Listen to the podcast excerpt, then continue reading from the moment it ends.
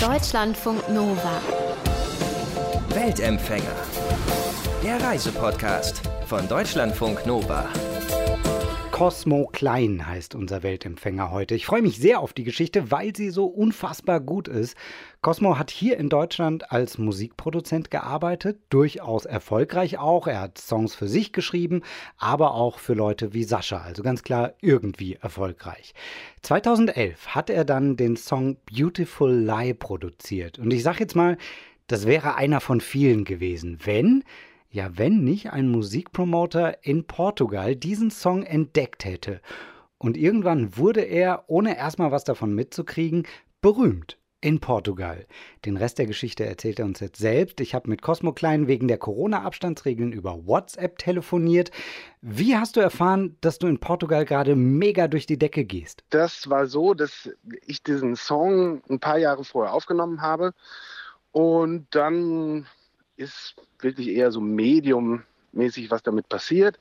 Man hatte den nicht mehr so richtig auf dem Schirm und irgendwann habe ich einen Anruf bekommen, dass ich in Portugal spielen solle und doch unbedingt Beautiful Lie singen soll. Und dann habe ich mir erstmal nichts dabei gedacht. Und derjenige hat nur gesagt, ähm, ja, das scheint irgendwie in Portugal abzugehen. Okay, da konnte ich mir jetzt noch nichts drunter vorstellen. Und als ich dann dort ankam, dann war da so ein sehr aufgeregter Promoter und der hat uns dann auch immer gesagt, it's a big hit, it's a big hit hier. Und ich habe immer noch gedacht, so, ja, ja, okay. Also gerade im Musikgeschäft gibt es viele Leute, die einem viel erzählen, deswegen war ich erstmal skeptisch.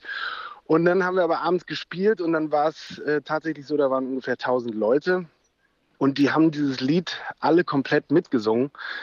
Und dann war mir klar, okay, alles klar, das ist tatsächlich ein Hit hier, ja, okay. Und du wusstest aber bis dahin auch nicht, was irgendwie passiert ist? Oder hat dir das jemand erklärt? Nee, nein. Dieser Promoter hatte, Helder Via Boas hieß er, der hatte uns noch erklärt, dass er dieses Lied irgendwann, als er im Liebeskummer versank, weil er sich von seiner damaligen Frau getrennt hatte, bei YouTube war und hat nach Liebesliedern gesucht. Und dann ist er auf dieses Lied gestoßen und hat geguckt und dachte, hä? Okay, warum ist denn das nicht erfolgreicher und hat das dann einfach ans Radio geschickt und die haben das dann tatsächlich auch gespielt und dann ging das Ganze los und wir haben das währenddessen in Deutschland nicht mitgekriegt tatsächlich. Das ist abgefahren. Warst du vorher überhaupt schon mal irgendwie in Portugal? Nee, ich war vorher nicht in Portugal, nee. Hatte auch gar keine Berührungspunkte. Also ich habe ein paar portugiesische Freunde, die hier in Deutschland leben, aber ansonsten nichts, nee. Konzerte mit mehreren tausend Leuten warst du ja auf jeden Fall gewohnt, aber dann da in Portugal, dass es plötzlich irgendwie tausend Leute sind, die auch deinen Song kennen, das war wahrscheinlich echt ein komischer Moment.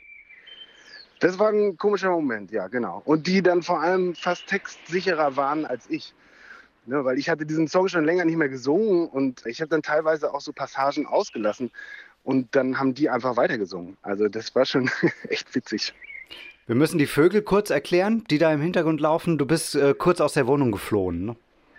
Genau, ich bin kurz aus der Wohnung geflohen, weil ich Corona-bedingt mit meinen Kindern die ganze Zeit zu Hause bin. Und die sind vier und sechs und die mögen es etwas lauter. So, und die sind jetzt Deswegen, ohne Aufsichtsperson zu Hause. Nein, nein, die sind mit meiner Freundin zu Hause. okay. Hast du denn diesem, diesem liebeskranken Promoter irgendwann mal Danke sagen können? Also der Mensch, der für deinen Erfolg verantwortlich war? Ja, wir sind dann tatsächlich sehr gute Freunde geworden. Und der war dann auch dort unser Booker. Ja. Und äh, wir haben sehr, sehr viele Festivals und Auftritte zusammen gemacht. Und ich habe dem mehrere Male Danke gesagt, ja, auf jeden Fall. Ein Musikproduzent hatte ihn durch Zufall entdeckt, weil er Liebeskummer hatte und Songs gegoogelt hat. Da ist ihm der Song von Cosmo in die Hände gefallen. Den fand er so gut, dass er ihn an wichtige Radiosender in ganz Portugal verteilt hat. Und schwupps war Cosmo erstmal, ohne es zu wissen, ein Star dort.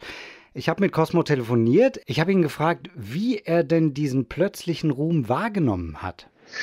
Ja, es war insofern sehr angenehm, weil ich ja in Deutschland gewohnt habe und in Portugal und Brasilien größeren Erfolg hatte. Und ich bin dann immer dahin geflogen, habe die Auftritte gemacht und das, was man so machen muss, wenn man irgendwo bekannter ist und bin dann wieder zurück und in Deutschland war alles völlig entspannt. Das ist auf jeden Fall ein ganz entspannter Zustand so. Ist eigentlich geil, so ein bisschen Thomas Gottschalk-Style, ne? Der wohnt in Ja, äh, stimmt. Amerika, da kennt ihn keiner und hier ist dann die Hölle los. Also bei dir war in Portugal auch richtig dann, Leute haben dich erkannt. Ja, ja, also es ist so, dass ich auf der Bühne oft auch anders aussehe, als weil ich trage einen Hut und wenn ich jetzt meinen Hut abnehme, ich, hab, ich bin so ein bisschen verkleidet, mehr oder weniger, ja. Also und deswegen erkennt mich jetzt nicht jeder sofort. Ich war schon sehr bekannter, ja. Es war aber auch jetzt nicht unangenehm, also es war jetzt nicht so, dass andauernd Leute angerannt kamen und äh, unbedingt ein Bild mit mir wollten oder so. Aber es war einfach so, dass viele Menschen meine Musik sehr schätzten. Also das war einfach eine großartige Erfahrung. Du bist quer durch Portugal getourt. Gab es irgendwas, was dir am besten gefallen hat, was dir noch in Erinnerung geblieben ist? Ja, ich war sehr viel oben in Porto. Ja, das äh, ist einfach eine meiner Lieblingsstädte, auch ein, mein zweites Zuhause geworden. Ich finde, Portugal ist halt so vielseitig dann doch auch, dass es entlang dieses Küstenstreifens immer wieder was zu entdecken gibt. Also ich kann das nur empfehlen. Sind denn Konzerte in Portugal anders als in Deutschland? Äh, ja, auf jeden Fall, weil die Portugiesen dann schon schneller ihre Begeisterung zeigen. Oft, wenn man in Deutschland spielt, ja, entschuldigen sich die Leute sogar und sagen, ja, hier in, ist das so und so. Ja, äh, es ist aber tatsächlich so, dass es eigentlich überall in Deutschland immer so ist, dass die Menschen so eine, so eine kleine Starthilfe brauchen. Ja? Sehr extrem in Hamburg und wahrscheinlich Ostwestfalen sind schon so Spezialfälle. Aber allgemein ist es schon so, dass es ein bisschen gesetzter ist erstmal. Was aber auch was hat. Also ich finde das überhaupt nicht negativ. Starthilfe heißt, du musst erstmal dieses Seid ihr alle da machen. Ja, seid ihr alle da oder also das kann man natürlich auch intelligenter machen, aber man darf nicht so mit der Tür ins Haus fallen, ja, und erwarten, dass die sofort am Start sind, sondern man muss denen so ein, ein, zwei Songs mal geben, dass sie das auch erstmal observieren können und für sich entdecken können. In Portugal ist es aber so, man kommt raus und die sind on ist schon ein bisschen andere Mentalität auf jeden Fall. Du wirst auch immer wieder in Portugal gebucht. Ähm, jetzt wärst du eigentlich, wenn Corona nicht wäre, ich glaube in Madeira, ne? Und dann später auch in Porto. Genau, auf Madeira wäre ich gewesen, in Porto und ich glaube dann später nochmal äh, in Lissabon. Ja, genau. Die sind natürlich alle abgesagt worden, die Auftritte jetzt. So ein bisschen Wirtschaftsgeschichte auch. Äh, hast du irgendwie gemerkt, dass die Finanzkrise da jetzt vorbei ist, weil du einfach wieder als Spaßact gebucht wirst? Ja, grundsätzlich ist es auch in Deutschland so. Ich war ja in der Hausszene unterwegs und mache mittlerweile auch ein bisschen andere Musik, weil ich sehr viel im, im Jazz und Funk unterwegs bin. Jetzt ist es aber in diesen Hausclubs ist es so, dass das grundsätzlich ein bisschen abgenommen hat. Und das ist nicht nur in Portugal so, sondern es ist auch in Deutschland so und europaweit gibt es ein großes Clubsterben. Aber grundsätzlich ist es so, dass Portugal sich auf jeden Fall von der Finanzkrise sehr gut erholt hat. Und deswegen ist natürlich Corona jetzt echt so ein kleiner Schlag ins Gesicht, weil jetzt standen sie gerade wieder ganz gut da und jetzt kommt natürlich die Angst zurück, dass wieder was ähnliches passiert wie damals. Deutschlandfunk Nova hier, ihr hört den Early Bird und wir wollen so ein bisschen übers Reisen sprechen, als das noch alles easy war. Cosmo reist gerne mit seinem Camper durch ganz Europa. Jetzt bot sich natürlich auch Portugal an, wenn man da schon mal öfter ist. Ne? Mit was ist er da unterwegs? Mit meinem alten, ich habe ja mehrere äh, Wohnmobile schon gehabt und ich hatte mal so ein alten Ford USA Econoline von 1977. Und mit dem sind wir tatsächlich nach Portugal gefahren. Dann bin ich einen Sommer lang in Portugal damit dort getourt, ja, genau. Oh, geil, also so ein alter Camper, bist du ohne Blessuren, ohne Reparaturen durchgekommen? Nee, wir haben, äh, also da ist einmal ein Benzinschlauch geplatzt und mein Mitfahrer, der auch das Auto die ganze Zeit gewartet hat, ja, der hat unter Einsatz seines Lebens diesen Benzinschlauch auf einer Tankstelle geflickt und dann konnten wir irgendwie weiterfahren. Und ansonsten lief der auf Gas und das war relativ unproblematisch. Er hat tatsächlich äh, durchgehalten, weil er einfach immer gut gewartet wurde von meinem Kumpel Kai. So, aber äh, romantisches Bild, Kippe im Maul und Bulli fahren geht dann nicht, wenn das Ding auf Gas fährt und irgendwie ein Leck im Benzinschlauch hat. Eher nicht. Hatte. Ja, wir haben es ja dann geflickt, dann, dann ging es eigentlich auch wieder. wieder. Zack, Kippe an. ja, aber Portugal ist schon ein geiles Land, um da mit dem Camper durchzufahren. Auf jeden Fall. Also gerade im, im Süden gibt es ja sehr viele Stellen, wo man sehr gut surfen kann und so. Ich surfe jetzt selber nicht, aber ich bin dann so ein Typ, der sich gerne dazustellt und cool tut. Ja. Nein, ich genieße einfach die, die ganze Szenerie und diese ganze Szene ist da sehr ausgeprägt und einfach cool und das sind halt alles auch leidenschaftliche Camper. So, dein Song, der hat dich dann von Portugal auch nach Brasilien geschwappt, ne? Also klar, von der Sprache einfach ähm, zack rüber, war auch in Brasilien Erfolg. Da bist du auch getourt, wahrscheinlich nicht im Camper. Nee, das dann nicht im Camper. Es ging sogar noch weiter. Also ich war auch sehr viel im Russland öfters mal und Indien durfte ich einen Tag tatsächlich. Also ich bin länger hingeflogen und zurück, als ich tatsächlich im Land war. Das ist so ein bisschen das, weil man sich immer so vorstellt, okay, wenn Musiker bereisen, dann die Welt. Aber am Ende des Tages ist man eigentlich mehr im Flugzeug und in irgendwelchen Hotels und man sieht oft nicht besonders viel vom Land. Keine Sorge, Russland und Indien besprechen wir auch noch gleich, mhm. aber Brasilien ist ja auch schon mega riesig. Ne? Wie nimmt man das so wahr, in so einem riesigen Land zu touren? Ähm, ja, es war halt eben auch sehr unterschiedlich und äh, sehr chaotisch. und da wurden dann auch während der Tour dann wieder Gigs abgesagt und dann wusste man nicht so genau, kriegt man das Geld und hier und also es war alles sehr windig auf jeden Fall. Mir sind natürlich die positiven Erlebnisse in Erinnerung geblieben. Also wir haben äh, drei Tage durchgefeiert auf äh, Busius, das ist so eine kleine Peninsula in der Nähe von Rio. Naja, in der Nähe ist immer so relativ, ist glaube ich 300 Kilometer weit weg. Aber äh, für brasilianische Verhältnisse ist er dann schon in der Nähe. Und das war einfach eine wunderschöne Zeit mit tollen Leuten. So und einfach eine Szenerie, die ich so noch nie wieder gesehen habe und auch davor nicht. So, deswegen war das einfach für mich, überhaupt dort zu sein, war einfach was ganz Neues. Es war so ein bisschen wie Locked in Paradise und jetzt darf ich hier auch noch Musik machen. Wahnsinn. Okay, zum Mitschreiben, wie heißt die Insel nochmal? Äh, Busius. Hast du immer irgendwie Google Maps offen gehabt oder wie schafft man es in so einem riesigen Land äh, nicht lost zu gehen? Also äh, morgens aufzuwachen und gar nicht zu wissen, wo man eigentlich ist. Dieser Klassiker. nee, so viele Dates waren es dann doch nicht. Also wir hatten dann da irgendwie vier oder fünf Daten. Davon ist dann vielleicht einer noch irgendwie kurzfristig weggefallen.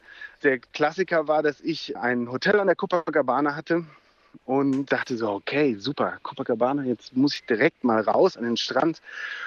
Und es war so heiß, weil es ja auch, also in Deutschland war Winter, dann ist dort der Sommer. Und dann äh, dieser Temperaturunterschied hat mir ein bisschen zu schaffen gemacht. Ich habe mich dann unter so eine Palme gesetzt und dann kamen sofort so zwei T-Shirt-Verkäufer an, die mir dann auch noch Marihuana verkaufen wollten direkt irgendwie. Und ich so, nee, nee, ich, nee, nee. Und bin mehr oder weniger geflüchtet, stehe auf, dabei fällt mir wohl das Handy aus der Tasche. Ich merke das so, keine Ahnung, also 20 Sekunden später, drehe mich um, die beiden weg und dann war mein Handy auch weg. Später lacht man, währenddessen ist es natürlich scheiße, ganz ehrlich. Aber Cosmo sagt ja, die positiven Erfahrungen überwiegen. Zum Glück. Deutschlandfunk Nova.